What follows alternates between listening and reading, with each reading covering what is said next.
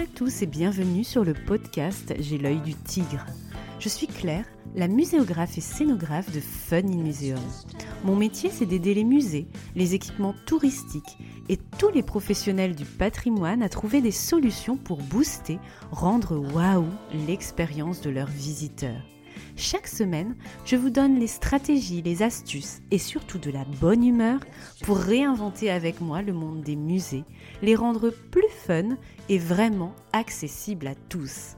Alors mettez-vous à votre aise, installez-vous confortablement et c'est parti pour l'épisode du jour.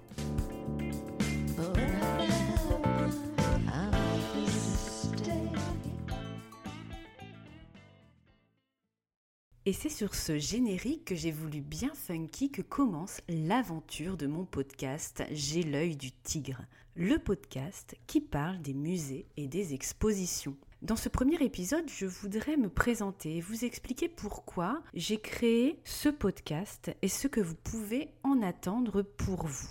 Je m'appelle donc Claire Cassédas, j'ai 35 ans et j'habite dans les Hauts-de-France, dans la métropole lilloise, à Roubaix. Brooklyn, comme on s'amuse à le dire ici, avec son passé industriel, ses anciennes usines transformées en loft, son extraordinaire musée de la piscine ou encore son patrimoine street art. J'enregistre ici chez moi, le lieu où j'exerce mon activité, à deux pas de la pleine image, le cluster des industries créatives.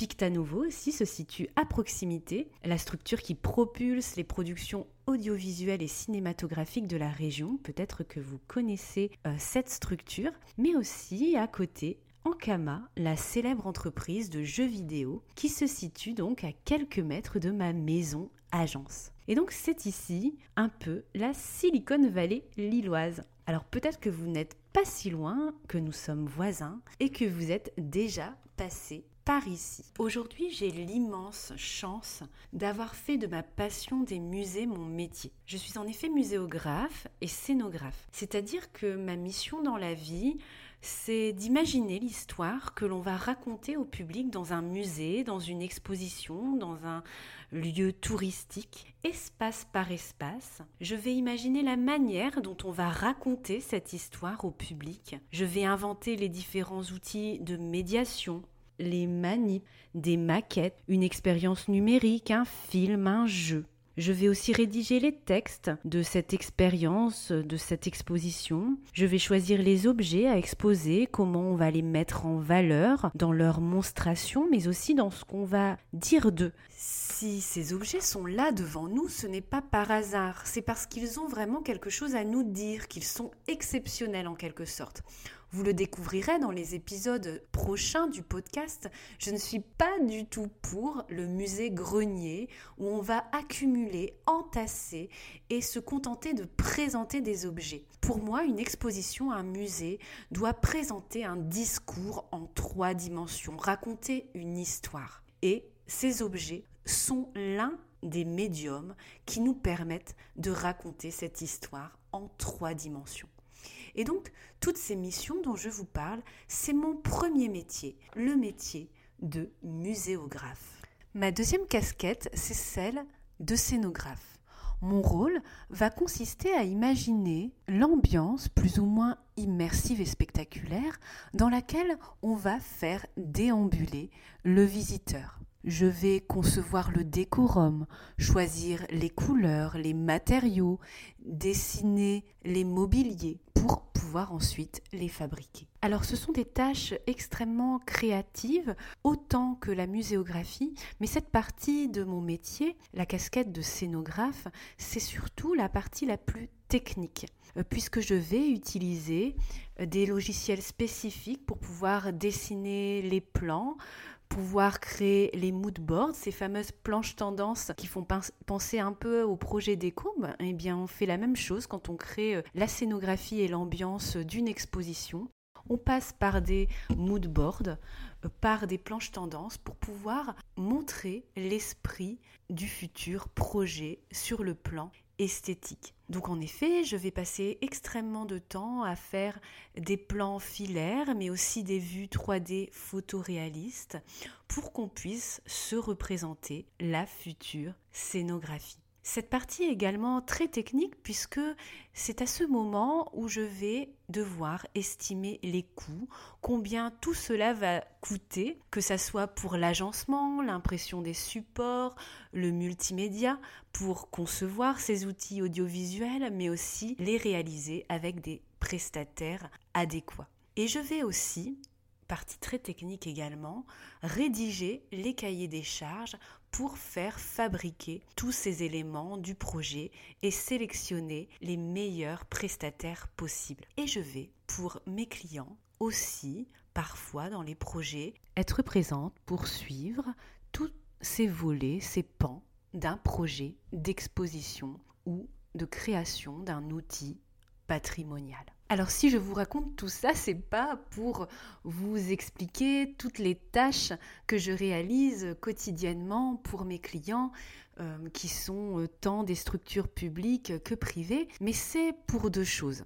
La première, c'est que souvent encore, même pour les professionnels du secteur, on a tendance à confondre la muséographie et la scénographie.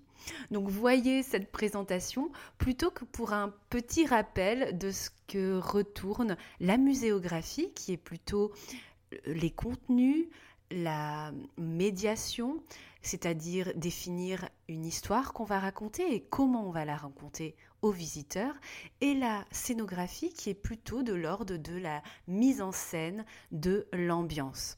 Donc ça c'est le premier point, pourquoi je vous explique tout ça. Le second point, c'est parce qu'il est très rare en fait dans le secteur que cela soit la même personne qui réalise à la fois le contenu et le contenant d'une exposition.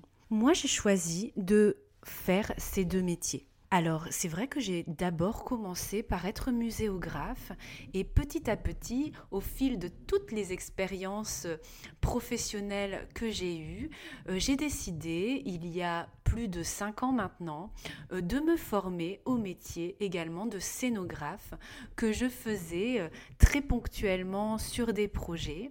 Et donc, je me suis formée à tous ces logiciels, à toute cette partie technique, puisqu'il me manquait pour moi un côté créatif dans tous les projets d'exposition que je menais. J'étais assez frustrée de, de décider de l'histoire qu'on allait raconter aux visiteurs, de comment on allait la raconter, et finalement de, de passer après euh, le relais euh, sur l'ambiance et être souvent, euh, souvent déçue puisque l'ambiance ne collait pas avec ce que je voulais faire vivre aux visiteurs et transmettre surtout comme information ce qu'il devait retenir. Pendant ce premier épisode, j'ai aussi envie de vous expliquer mon parcours, puisque je suis sûre que certains d'entre vous vont se reconnaître dans ce cheminement professionnel. Donc je suis historienne de l'art de formation. Mon choix dans la vie, c'était d'abord de travailler dans des musées. Donc, après cette formation d'histoire de l'art et d'archéologie, euh, j'ai réalisé un master professionnel patrimoine et musée pour lequel j'ai d'ailleurs enseigné ensuite lorsque je, suis devenue professionnelle. C'était celui anciennement de l'île 3. J'ai commencé à faire des stages dans les musées et d'avoir mes premiers emplois dans des musées, plutôt des musées d'art. Euh, pour pouvoir faire du commissariat d'exposition, pour pouvoir euh, faire de la régie d'œuvre, de pouvoir assister les conservateurs. Donc je menais des missions d'attaché de conservation et d'assistance d'exposition avec des tâches variées où je faisais tant de la muséographie que de la scénographie mais vraiment avec un, module objet euh, très très important. Pendant ce temps-là, euh, pendant mon, mon, master professionnel, on devait écrire des mémoires et mener des recherches, et moi j'ai toujours orienté mes recherches vers le spectaculaire muséal, vers les muséographies et les scénographies spectaculaires immersive, multimédia, où le visiteur est spectateur, où il va euh, vivre une expérience mémorable, émotionnelle, multisensorielle, conviviale. Euh, et c'est ça qui m'a toujours intéressée. Donc j'ai réalisé, euh, j'ai rédigé euh, plusieurs mémoires là-dessus, en master 1, en master 2.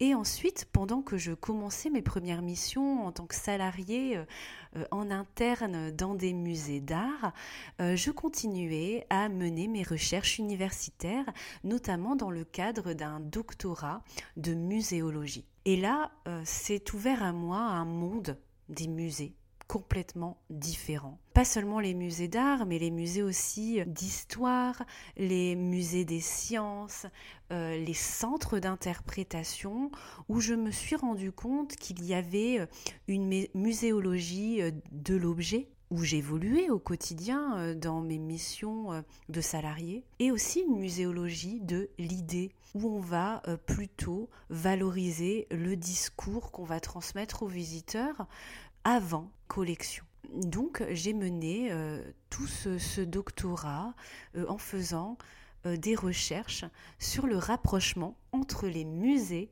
et les parcs d'attractions.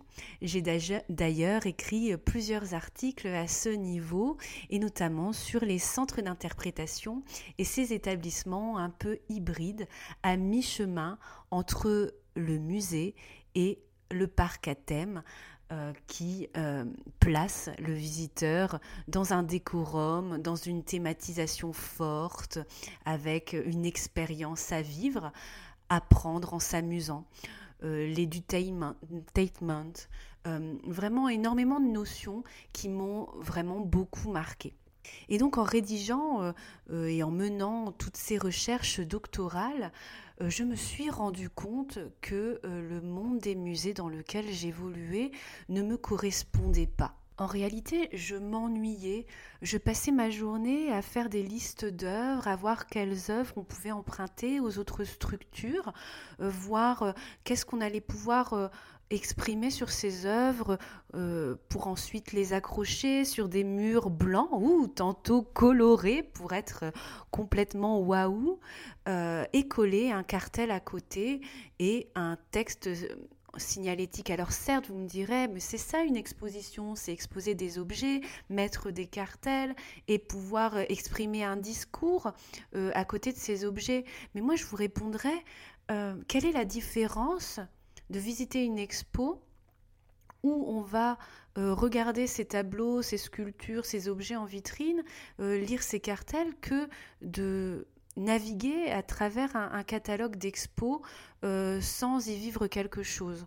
Euh, donc oui, on va euh, voir ces objets en vrai et pas dans des photos HD euh, comme on pourrait les avoir, les voir, les appréhender dans, dans, un catalogue d'exposition en 2D. On est en 3D, on les voit en vrai, on peut tourner autour, on peut apprécier les matériaux avec les yeux. mais pour moi, on ne vivait pas dans ce type d'exposition une expérience. Euh, certes, on avait parfois euh, de, l'audio, une vidéo, mais il faut quand même avouer euh, que dans les, musées d'art, et encore aujourd'hui, 15 hein, ans après, on est quand même sur un format d'exposition basé sur l'objet et plutôt que sur l'expérience. Alors c'est une réflexion strictement personnelle, c'est mon point de vue. Je suis complètement consciente que beaucoup d'entre vous n'auront pas le même avis euh, sur euh, la manière dont on doit euh, faire les expositions, la, la place de l'objet par rapport au texte, aux informations qu'on transmet. Mais moi en tous les cas, dans ce format de métier, d'attaché, de conservation, je ne me plaisais pas du tout et ça ne reflète n'était pas ma vision euh, des musées comme je la voyais euh, dans les recherches que je menais, dans tous les équipements que, que je découvrais, qu'ils étaient tant des centres d'interprétation, des institutions hybrides, euh, des parcs à thème dans, des pays, dans les pays anglo-saxons, nordiques, germanophones.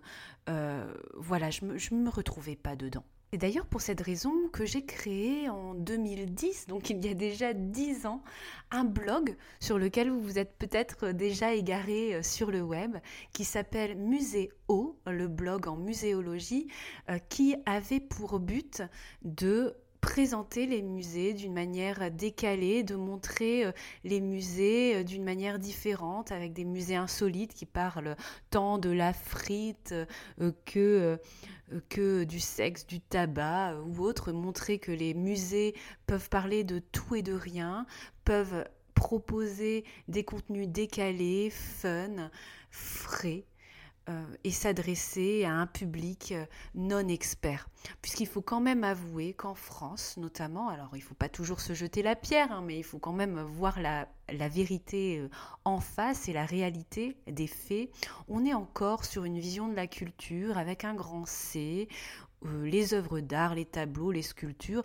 Moi, il m'arrive très fréquemment que quand je parle euh, à des personnes de mon métier, on me dit ah mais c'est super, tu dois avoir des œuvres d'art, tu dois euh, euh, travailler avec le Centre Pompidou, le Louvre, Versailles. Non, le monde des musées, que ce soit dans le monde ou en France, mais ce sont des musées qui parlent de tout et de rien, d'histoire naturelle, de patrimoine ethnologique, de sujets de société, de d'artisanat, de sciences, d'industrie, d'aéronautique. Et c'est ça qui me plaît aujourd'hui dans mon métier d'aujourd'hui, c'est de contribuer à toutes ces sortes de musées. Puisque même si je suis historienne de l'art et archéologue de formation, et c'est ça aussi ma, ma, passion première, l'art, euh, je, je contribue à créer des musées, des expositions sur plein de sujets différents autre que ma casquette première, puisque c'est ça ma vision des musées. On peut exposer et présenter des patrimoines de toutes sortes, qu'ils soient matériels ou immatériels. Et aujourd'hui, cette vision, c'est ce que j'essaye de faire incarner dans le cadre de mon entreprise qui s'appelle Fun in Museum, de pouvoir proposer des expériences euh, à vivre dans le cadre d'expositions, d'outils multimédia, numériques, et de prôner le waouh dans les musées, du waouh qu'on peut retrouver bien sûr dans le discours, mais aussi dans, la, dans les outils de médiation qu'on va choisir, dans la mise en scène qu'on va proposer, avec vraiment tout le temps une part de ludique et d'accessibilité, notamment universelle. C'est vraiment là mon créneau, le créneau de mon entreprise qui est finalement dans le prolongement naturel de mes recherches universitaires, de mon expérience personnelle dans les musées, euh, mais aussi euh, dans le prolongement euh, du blog Muséo que j'avais créé il y a dix ans. Et donc aujourd'hui, avec ce podcast J'ai l'œil du tigre, j'avais envie de continuer à partager sur ma vision des musées, sur le métier de muséographe et de scénographe, et de vous montrer de vous conforter dans, dans, cette vision des musées qui peut être différente, qui peut être au-delà euh, de peut-être de ce que vous imaginez, et de vous aider à transformer le monde des musées d'aujourd'hui. En osant être fun, en osant être ludique, en osant d'être interactif, en osant dans les musées, dans les expositions, de faire employer les cinq sens aux visiteurs pour découvrir les contenus, toucher, sentir, écouter, s'amuser, rire, euh, ne pas être dans un musée silencieux où on chuchote, de pouvoir y emmener ses enfants, d'y avoir euh, son bébé en porte-bébé et de, pouvoir profiter avec lui d'une expérience fun, euh, que les enfants puissent vraiment s'amuser avec des outils variés et pas seulement traîner les pieds dans des galeries avec des choses à regarder comme on le fait finalement dans un supermarché. ne vous mettez pas euh, en PLS hein, pendant le temps que je vous dis ça, mais voilà, le, de pas être dans une expérience muséale où on déambule en traînant les pieds, en regardant ici, en regardant là, et en n'utilisant pas euh, les autres canaux d'apprentissage euh, comme l'ouïe, comme le tactile, comme l'odorat, et comme pourquoi pas le goût aussi. Donc vraiment proposer une approche muséale qui est multisensorielle, interactive et surtout ludique. En fin de compte, c'est ce que les publics attendent aujourd'hui, de vivre une expérience au musée. Donc c'est vrai que ce terme d'expérience, on l'entend, on l'entend euh, tout le temps mais il y a 15 ans, lorsque j'ai mené mes recherches, on était d'une manière tout autre. On est sur une tendance générale, mais la question à se poser et la question que je vous pose, c'est est-ce que les expositions que vous visitez aujourd'hui et dans quelle structure, est-ce qu'elles sont vraiment euh, expérientielles? Est-ce qu'elles vous proposent vraiment euh, un contenu qui vous surprend, qui peut vous choquer, qui vous fait vivre une expérience conviviale, émotionnelle, multisensorielle, où vous apprenez des choses, où vous en tirez quelque chose à titre personnel, mais aussi à titre collaboratif avec les personnes avec qui vous vivez cette expérience. Je suis certaine que ce n'est pas tout le temps le cas. Et ce podcast, J'ai l'œil du tigre, va vous aider à avoir des astuces pour pouvoir transformer les expositions, transformer les lieux patrimoniaux dans lesquels vous travaillez, pour lesquels vous travaillez, avec des stratégies pour les rendre plus fun, plus waouh et vraiment accessible à tous, où le visiteur est vraiment au centre de l'expérience et pas seulement les objets et les informations qu'on doit transmettre, les objets qu'on doit conserver dans ces lieux. Alors si vous cherchez de rendre votre lieu culturel et patrimonial ou votre prochaine exposition plus ludique, plus accessible aux familles, euh, plus fun dans la manière de présenter euh, euh, votre histoire à raconter, si vous cherchez des idées pour la rendre accessible aux différents handicaps, si vous pêcher un petit peu en termes de créativité pour proposer des outils de médiation originaux, eh bien vous êtes au bon endroit et je vais essayer ces prochaines semaines et mois et années j'espère à vous distiller des conseils, des astuces pour pouvoir rénover et pimper euh, les musées et le monde du patrimoine en France. Avant de nous quitter, j'avais aussi envie de vous expliquer pourquoi j'ai choisi d'appeler le podcast J'ai l'œil du tigre. Alors, les personnes qui me connaissent bien vont peut-être penser que j'ai appelé ce podcast en lien avec... Euh, mon goût et mon admiration pour, Rocky ou, la boxe, eh bien, pas, pas tout à fait. Euh, j'ai vraiment choisi euh, ce nom car dans mon métier au quotidien, euh, ce que j'apprécie le plus et ce qui euh, me prend le plus d'énergie, euh, c'est d'accompagner en fait mes clients à réussir leur projet d'exposition. On sait très bien quand on travaille dans la culture, quand on veut créer un équipement culturel, le rénover ou sortir de terre une exposition ou un nouveau nouvel outil multimédia pour pour son abbaye, son château, etc. Ça demande énormément d'énergie. Et mon travail avant tout, c'est souvent un travail de coaching, de facilitateur, où je vais aider les personnes à accoucher, à accoucher de leur projet et, à convaincre les élus, à convaincre les interlocuteurs de, monter ce projet et de, le financer. Et c'est pour ça que j'ai voulu euh, appeler ce podcast J'ai l'œil du tigre, puisque travailler dans le domaine de l'exposition et du patrimoine, c'est un travail, un combat, du, un combat du quotidien où il faut parfois serrer les dents et surtout garder motivation et bonne humeur et l'œil du tigre.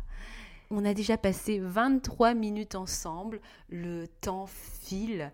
Je ne pensais pas du tout faire un épisode aussi long. Donc si vous êtes encore là, merci beaucoup d'être resté euh, jusqu'au bout pour qu'on puisse faire connaissance, pour qu'on puisse discuter euh, de cette vision du musée que j'espère vous partager.